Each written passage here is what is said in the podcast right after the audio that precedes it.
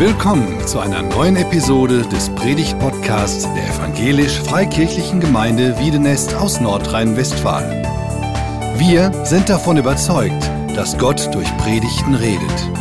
Wir wünschen viel Inspiration beim Hören.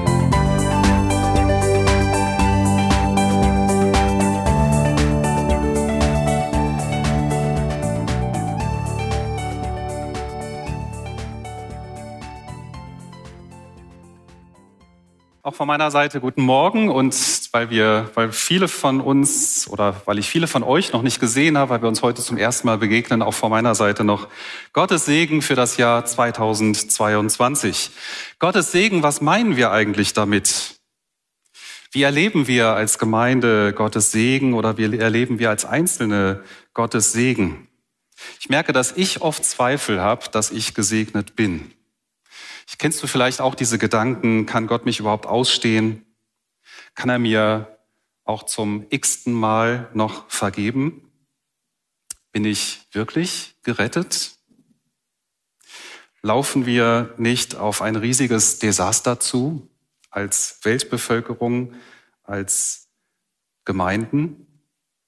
Spalten wir uns nicht gerade durch Corona? Was gibt uns Sicherheit in diesen turbulenten Zeiten? Und kommen wir nicht ans Ende unserer Kräfte, je länger die Situation so ist, wie sie ist. Mir stellt sich schon oft die Frage, bin ich eigentlich gesegnet, wenn das äußerlich gar nicht so sichtbar ist? Und ich wünsche mir das viel mehr, äußerlich auch diesen Segen zu erleben. Und wenn ich genauer nachdenke, dann passiert das auch sehr oft. Wir steigen heute, wie Christoph schon gesagt hat, in eine neue Themenreihe ein und wir beschäftigen uns mit Texten aus dem Epheserbrief. Und ganz am Anfang vom Epheserbrief macht Paulus deutlich, ja, wir sind gesegnet. Wir sind gesegnet. Und wenn es in dieser Reihe darum geht, wer wir als Gemeinde sind, dann geht es nicht um uns als EFG Wiedenest, sondern es geht um die weltweite Gemeinde. Es geht darum, welche Gedanken sich Gott über Gemeinde gemacht hat, welche Ziele er verfolgt, was er uns als Gemeinde zuspricht, in welche Stellung er uns als Gemeinde versetzt hat. Und davon sind wir hier in Wiedenest am Ort ein Teil dieser weltweiten Gemeinde, für die das gilt. Ich möchte gerne den Text lesen, der für die heutige Predigt die Grundlage bildet aus Epheser 1, Vers 13 bis 14, äh, bis, äh, Vers 3 bis 14. Gelobt sei Gott, der Vater unseres Herrn Jesus Christus, der uns gesegnet hat mit allem geistlichen Segen im Himmel durch Christus. Denn in ihm hat er uns erwählt, ehe der Welt Grund gelegt war, dass wir heilig und untadelig vor ihm sein sollten in der Liebe. Er hat uns dazu vorherbestimmt, seine Kinder zu sein, durch Jesus Christus nach dem Wohlgefallen seines Willens, zum Lob seiner herrlichen Gnade, mit der er uns begnadigt hat in dem Geliebten. In ihm haben wir die Erlösung durch sein Blut, die Vergebung der Sünden nach dem Reichtum seiner Gnade, die er uns reichlich hat widerfahren lassen, in aller Weisheit und Klugheit. Gott hat uns wissen lassen, das Geheimnis seines Willens nach, dem, nach seinem Ratschluss, den er zuvor in Christus gefasst hatte, um die Fülle der Zeiten heraufzuführen, auf das alles zusammengefasst würde in Christus, was im Himmel und auf Erden ist, durch ihn. In ihm sind wir auch zu Erben eingesetzt worden, die wir dazu vorherbestimmt sind, nach dem Vorsatz dessen, der alles wirkt, nach dem Ratschluss seines Willens, damit wir zum Lob seiner Herrlichkeit leben, die wir zuvor auf Christus gehofft haben. In ihm seid auch ihr, die ihr das Wort der Wahrheit gehört habt, nämlich das Evangelium von eurer Rettung. In ihm seid auch ihr, als ihr gläubig wurdet, versiegelt worden mit dem Heiligen Geist, der verheißen ist, welcher ist das Unterpfand unseres Erbes zu unserer Erlösung, dass wir sein Eigentum würden zum Lob seiner Herrlichkeit. Ein Abschnitt, wie ihr merkt, der unwahrscheinlich viel enthält. Ein ganz dichter Text mit ganz, ganz vielen Aussagen, wo einem der Kopf wirbelt, wenn man ihn liest. Zumindest ging es mir so.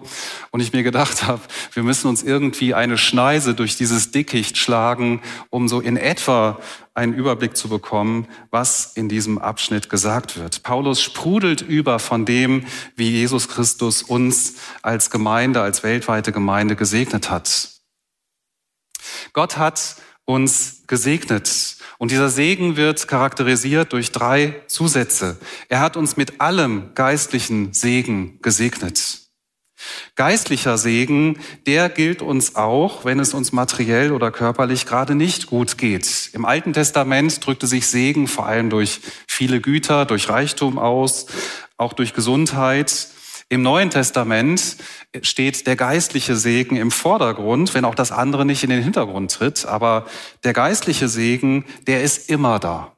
Auch wenn es uns körperlich oder materiell nicht gut geht, der geistliche Segen, den kann uns keiner nehmen, der ist immer da. Von daher ist das, was hier gesagt ist, gilt für jeden, der Christus, der an Christus glaubt, der mit ihm lebt.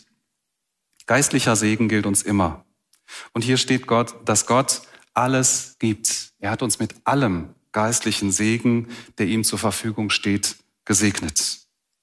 Dieser Segen kommt aus dem Himmel. Es ist von dem geistlichen Segen im Himmel die Rede, wo Gottes Thron ist, von dem wir auch schon gesungen haben.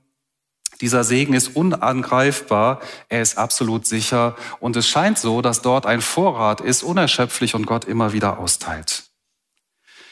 Er hat uns gesegnet durch Christus. In diesem Abschnitt ist das ein Schlüssel, ein Schlüsselbegriff durch Christus, in Christus, durch ihn, in ihm. Wir werden das gleich noch sehen. Immer wieder betont Paulus, dass dieser Segen, den Gott uns gegeben hat, durch Christus und in Christus zu ihm kam. Wenn von in Christus die Rede ist, dann ist vielleicht auch daran gedacht, durch die Gemeinschaft mit ihm. Durch Christus heißt durch sein Handeln, und in diesem Abschnitt werden sieben Aspekte genannt, die der Segen durch Christus für uns bedeutet, wie das konkret wird. Und wir möchten uns diese sieben Aspekte im Einzelnen angucken. Wir sehen jetzt eine Übersicht über diese sieben Aspekte.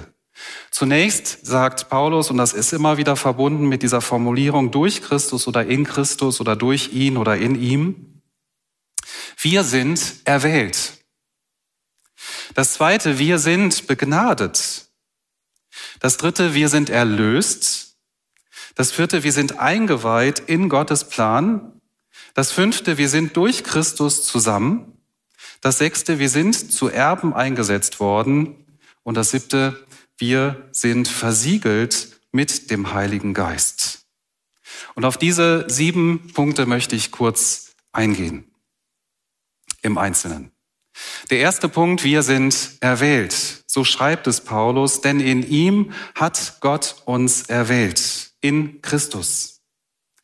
Ich weiß nicht, ob du die Situation noch kennst oder vielleicht auch heute noch Sport betreibst, wenn so eine Mannschaft zusammengestellt wird, zwei Mannschaften, dann stehen ja oft die zwei Mannschaftsführer da und müssen sich Leute aussuchen. Weil ich früher nie so sportlich war, war ich immer einer der Letzten, der übrig blieb und ich habe immer gehofft, dass ich nicht ganz der Letzte bin. Das ist ein ganz blödes Gefühl. Wenn du erwählt bist, dann wertet dich das auf. Dann merkst du plötzlich, ich bin was wert. Derjenige, der mich erwählt hat, dem liegt was an mir. Und genau das ist der Fall. Gott liegt etwas an dir. Du bist erwählt. Er hat dich erwählt. Er hat dich berufen. Ihm liegt was an dir und er möchte dich in seiner Mannschaft haben, um es mal in diesem Bild zu sagen. Interessant ist, dass hier steht, ehe der Welt Grund gelegt war. Das heißt, du konntest überhaupt nichts dazu tun oder dagegen tun, dass Gott dich erwählt, sondern Gott hat, bevor wir irgendetwas leisten konnten, diese Entscheidung getroffen, uns zu erwählen. Wir haben nichts dazu getan. Und wir können auch nichts dazu tun. Diese Entscheidung steht vor Grundlegung der Welt fest. Wozu hat Gott uns erwählt? Dass wir heilig und untadelig vor ihm sein sollen in der Liebe. Das klingt jetzt wie so eine Aufforderung und irgendwann muss doch auch die Aufforderung mal in der Predigt kommen. Nein, das ist es nicht. Sondern hier ist von dem Ziel die Rede, zu dem Gott uns erwählt hat.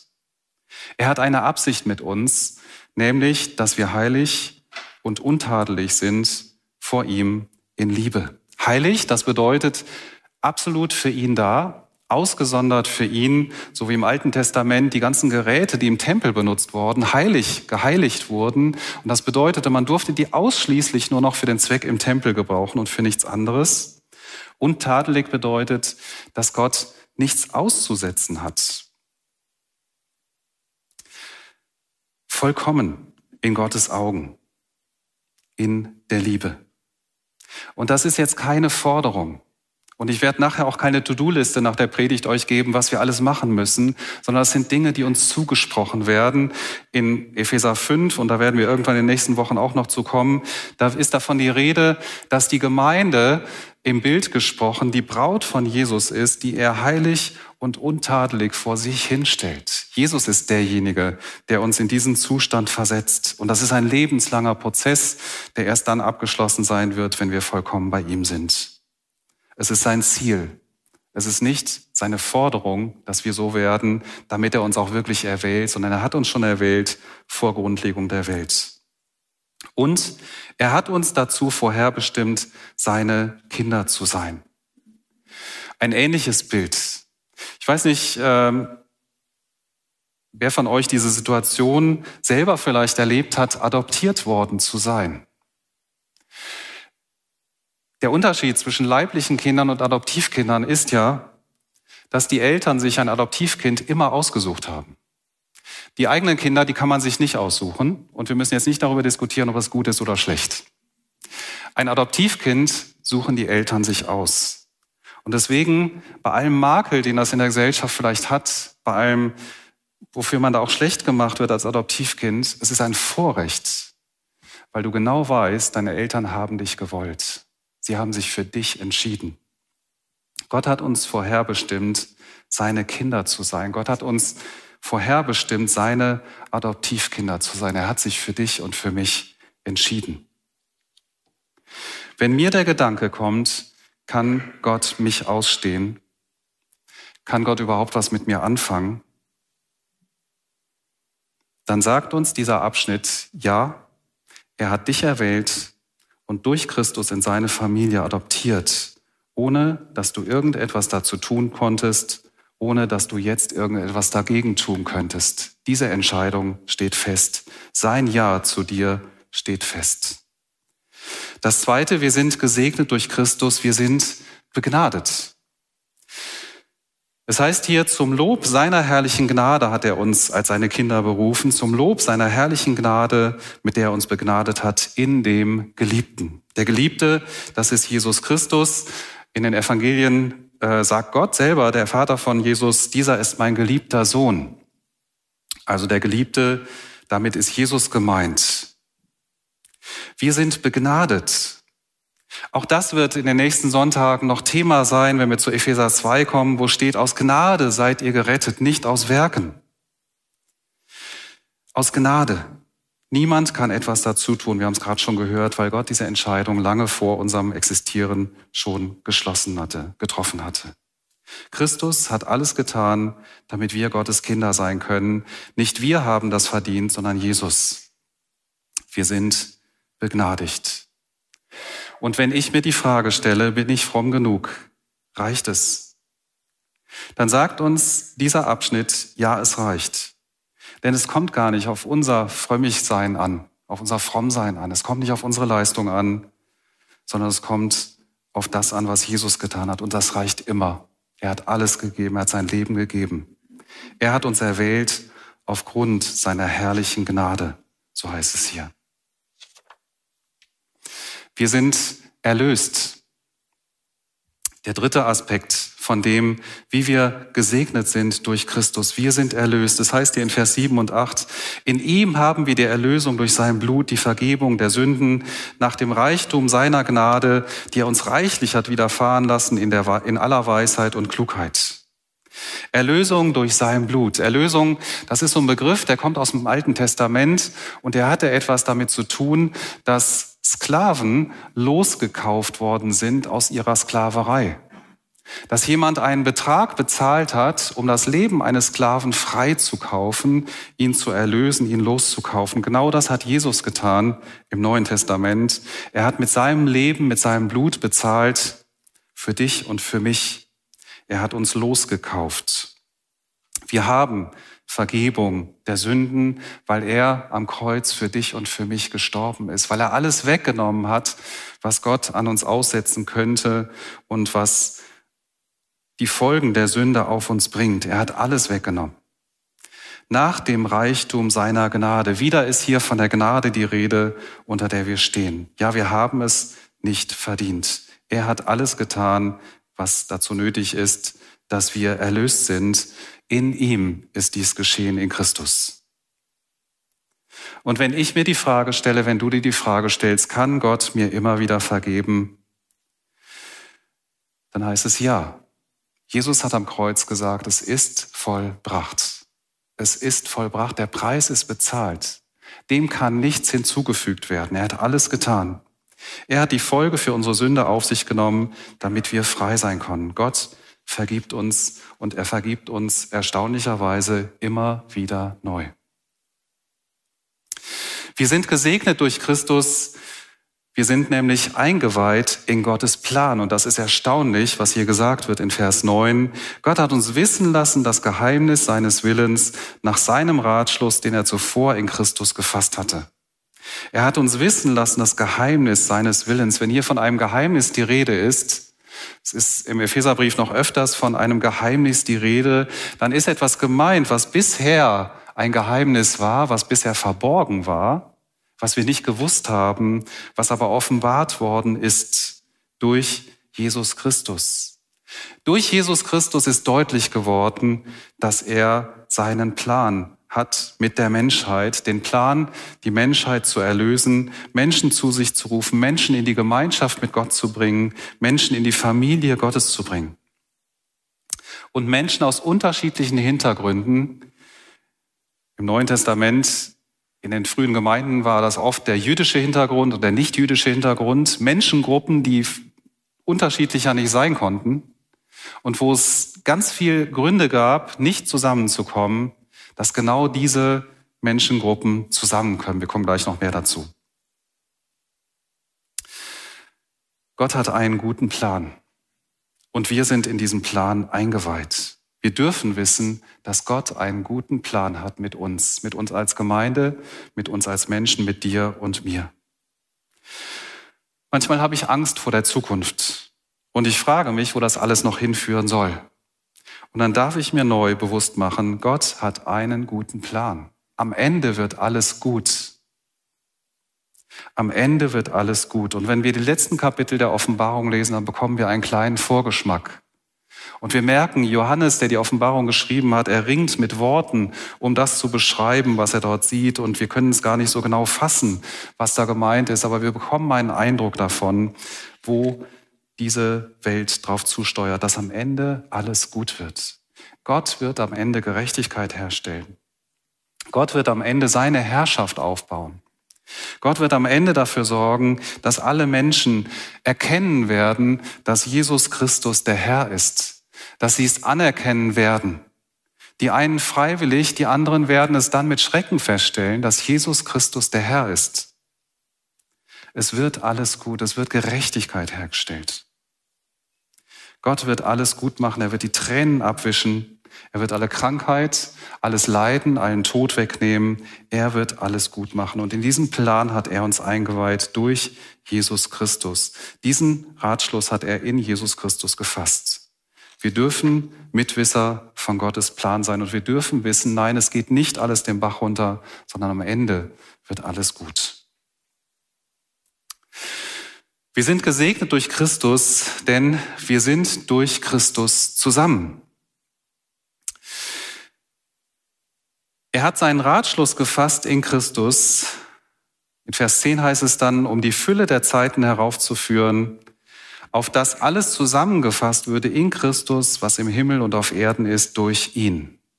Ich gebe zu, diese Aussage, wir sind durch Christus zusammen, die ist total, gibt total verkürzt das wieder, was hier steht. Denn hier ist ja von viel mehr die Rede.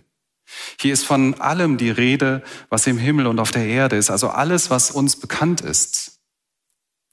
Und doch spitzt sich das Ganze dann im weiteren Verlauf dieses Abschnitts bis zum Ende von Kapitel 1 darauf zu, dass Christus als Haupt über die Gemeinde gestellt wird, dass er der Leiter der Gemeinde ist, unter dem die Gemeinde lebt. Und Uwe hat es vorher im Vorprogramm schon gesagt, dass wir alle unter der Gnade gemeinsam stehen, weil wir alle unter Jesus stehen. Alles wird zusammengefasst im Christus, was auf, er auf der Erde und im Himmel ist. In 1. Korinther 15 wird das beschrieben, dass ihm alles unterworfen wird, dass ihm alles unterstellt wird. Und auch in den weiteren Versen nach Epheser 1, Vers 15 ist davon die Rede, dass alles Jesus unterstellt wird. Jetzt ist das schon real in der Gemeinde. Das ist Gottes Sicht, dass wir, die wir so unterschiedlich sind, die wir so unterschiedliche Hintergründe haben, die wir unterschiedliche Vorstellungen haben, die wir unterschiedliche Interessen haben, die wir unterschiedlichen Umgang mit Geld haben, die wir unterschiedliche Frömmigkeiten haben, die wir unterschiedliche Auffassungen zu Corona haben, dass wir nicht durch diese Dinge vereint sind, sondern durch Christus. Weil wir ihm folgen, gehören wir zusammen. Wenn wir uns ihm unterstellen, dann gehören wir ihm zusammen und Christus muss der Mittelpunkt sein. Er muss der Mittelpunkt der Gemeinde bleiben, denn er ist derjenige, der über die Gemeinde gestellt ist, damit die Gemeinde eins wird. Jetzt ist das schon Realität und wird immer mehr Realität in der Gemeinde Jesu. Später wird alles zusammengefasst. Hier steht, wenn die Fülle der Zeiten erfüllt ist, wahrscheinlich der Zeitpunkt, wenn Jesus wiederkommt auf diese Erde, um sein Reich aufzubauen, dann wird alles zusammengefasst in Christus. Ich habe gerade schon einige Dinge aufgezählt, die diese Einheit gefährden. Wir haben unterschiedliche Meinungen, wir haben unterschiedliche Frömmigkeitsstile, wir haben unterschiedliche Musikgeschmäcker, wir haben unterschiedliche Gewohnheiten. Die einen sitzen lieber im Gemeindehaus zum Gottesdienst, die anderen sitzen lieber am Frühstückstisch oder liegen noch im Bett zum Gottesdienst, gucken den lieber zu einer ganz anderen Zeit. Es gibt so viele Unterschiede, die uns trennen könnten. Christus ist derjenige, der uns vereint und er muss der Mittelpunkt sein und bleiben in unserer Gemeinde. Er ist das Haupt der Gemeinde. Er, so heißt es im Epheserbrief weiter in Kapitel 2, er ist unser Friede, der uns versöhnt, der uns zusammen in die Familie Gottes hineinbringt, aus unterschiedlichen Hintergründen. Wie gesagt, bei den Ephesern Christen mit jüdischem Hintergrund und Christen mit nicht jüdischem Hintergrund. Und es wird auch später im Epheserbrief deutlich, dass es wichtig ist, diese Einheit, die grundsätzlich da ist, zu bewahren. Das praktisch auszuleben, das wird dann in Epheser 4 das Thema sein. Diese Einheit, die durch den Heiligen Geist geschaffen worden ist, praktisch auszugestalten und zu bewahren. Aber diese Einheit ist da. Alle Voraussetzungen sind erfüllt, dass Einheit da sein kann. Und als Gemeinde ist es unsere Bestimmung, diese Einheit zu leben. Wir sind zu Erben eingesetzt worden. Wir kommen zum vorletzten Aspekt, der den Segen durch Christus beschreibt. Wir sind zu Erben eingesetzt worden.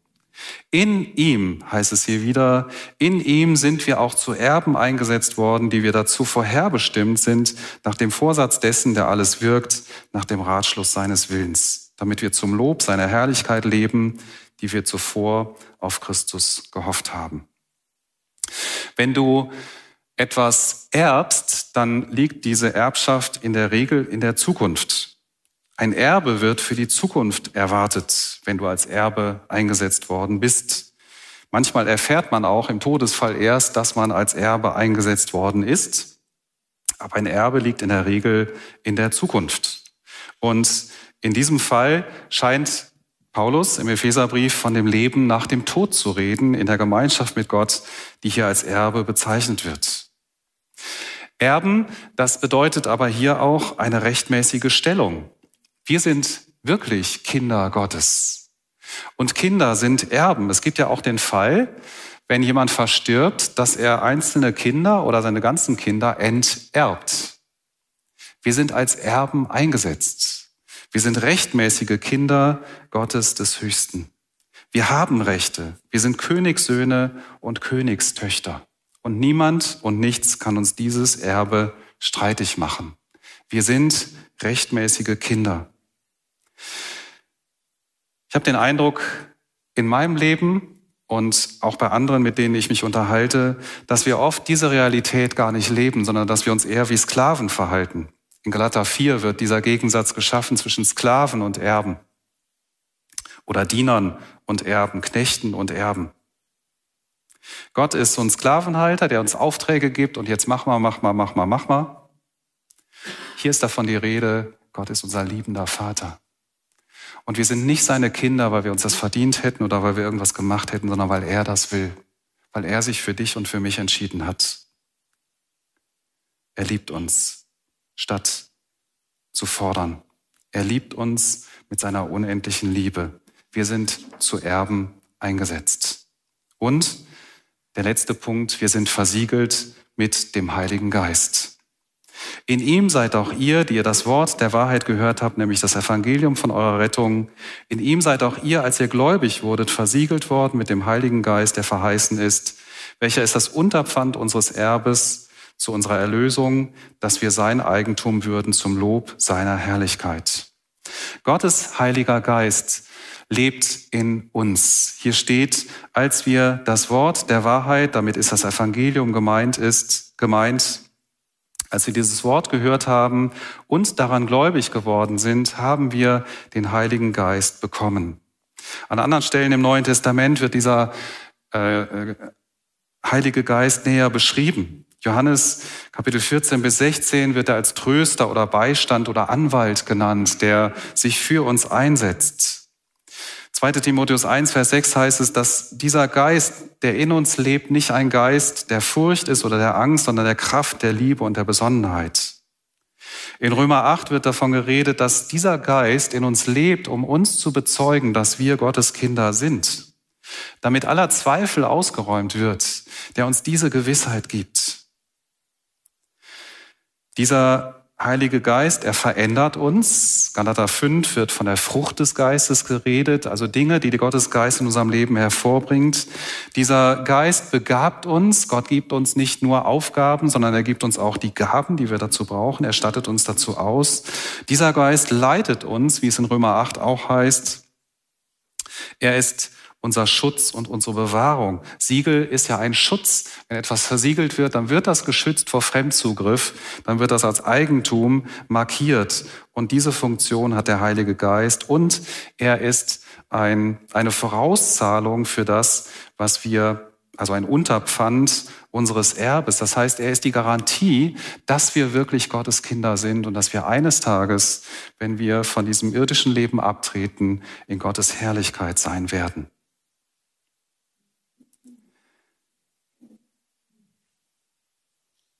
Es gilt, diesem Heiligen Geist immer mehr Raum zu geben in unserem Leben. Er lebt in uns drin. Und er möchte, dass wir uns ihm immer mehr ausliefern, dass wir seine Früchte hervorbringen, dass wir uns von ihm verändern lassen, dass wir nicht angstvoll, sondern mit seiner Kraft, Liebe und Besonnenheit auftreten, dass wir uns als Kinder Gottes verstehen, so wie er es in uns bezeugt, dass wir die Gaben, die er uns gegeben hat, ausleben und ausüben dass wir uns von ihm führen lassen und dass wir uns seines Schutzes gewiss sind. Er hat uns versiegelt mit dem Heiligen Geist. Sieben Aspekte, die dieser Segen, den wir durch Christus empfangen haben, beinhaltet. Wir sind gesegnet durch Christus, denn wir sind erwählt, wir sind begnadet, wir sind erlöst, wir sind eingeweiht in Gottes Plan, wir sind durch Christus zusammen, wir sind zu Erben eingesetzt worden, wir sind versiegelt worden mit dem Heiligen Geist. All das hat Gott für uns getan in und durch Christus. Die Frage ist, warum? Was ist das Ziel? Warum hat Gott uns so reich gesegnet? Und auch davon redet dieser Abschnitt und ich möchte ganz kurz nur diese äh, drei Stellen nennen, die in diesem Abschnitt genannt werden, die eigentlich alle das Gleiche aussagen. In Vers 6 heißt es, dass er uns bestimmt hat zum Lob seiner herrlichen Gnade. dass wir seine Gnade loben. In Vers 12 ist davon die Rede, dass wir leben zum Lob seiner Herrlichkeit. Das heißt, Lob ist nicht nur etwas, was wir aussprechen oder was wir singen. Wir denken ja oft Lobpreis, das ist so eine bestimmte Art von Liedern, die wir singen, bestimmter Liedstil, bestimmte Art von Liedern.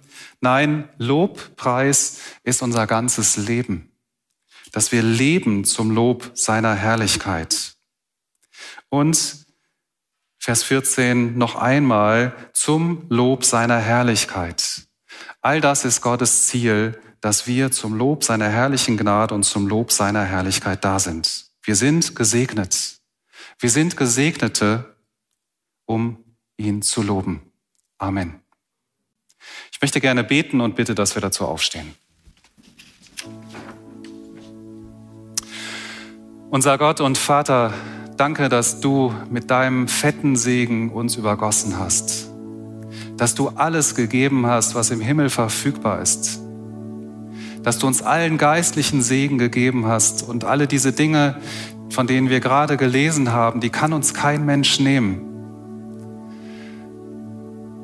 Keine Krankheit, kein Virus, kein Feind,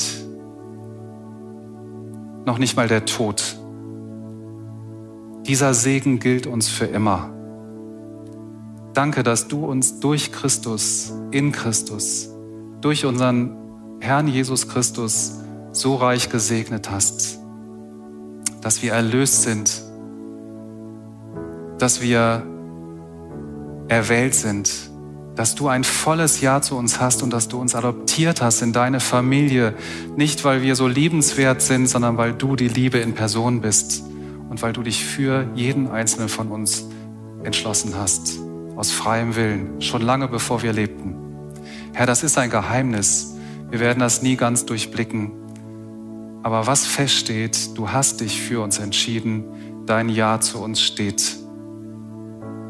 Danke, dass dein Ja zu jedem Einzelnen von uns steht. Auch dein Ja zu deiner weltweiten Gemeinde. Auch dein Ja zu der EFG Wiedenest hier am Ort. Danke für dieses neue Jahr, das begonnen hat und dass wir ganz bewusst beginnen dürfen, indem wir uns auf dich ausrichten durch diese, diesen Brief, diesen Epheserbrief, wo du uns deutlich machen möchtest, wer wir als Gemeinde in deinen Augen sind. Und wo du das immer mehr auch in die Realität umsetzen möchtest, dass wir das sind. Danke, dass du uns deinen Geist gegeben hast, um uns zu verändern, um uns zu leiten und zu führen, um uns immer wieder neu zu vergewissern, dass du uns unendlich liebst. Danke dafür. Amen.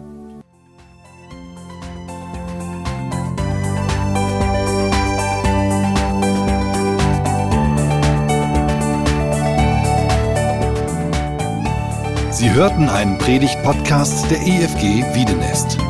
Weitere Predigten, Informationen zu Jesus Christus und zu unserer Gemeinde gibt es unter www.efg-wiedenest.de.